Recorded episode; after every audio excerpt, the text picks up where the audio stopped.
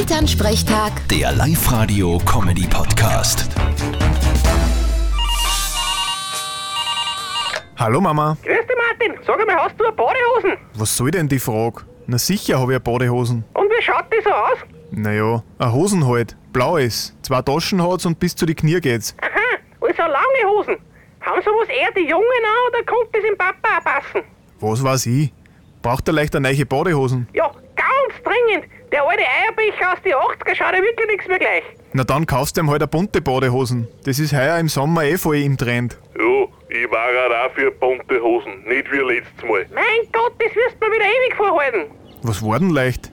Da hat's mir eine eng anliegende Badehosen gekauft, eine weiße. Und wie ich aus dem Wasser rausgekommen bin und die Hosen nass war, war's quasi durchsichtig, da hast du bis heim gesehen. Das geht gar nicht, weil das will echt keiner sehen. Ja, das stimmt. Ein paar Leute sind eh einschreiert davon angerannt. Die waren wahrscheinlich kurzzeitig blind. Vierte Mama. Vierte Martin.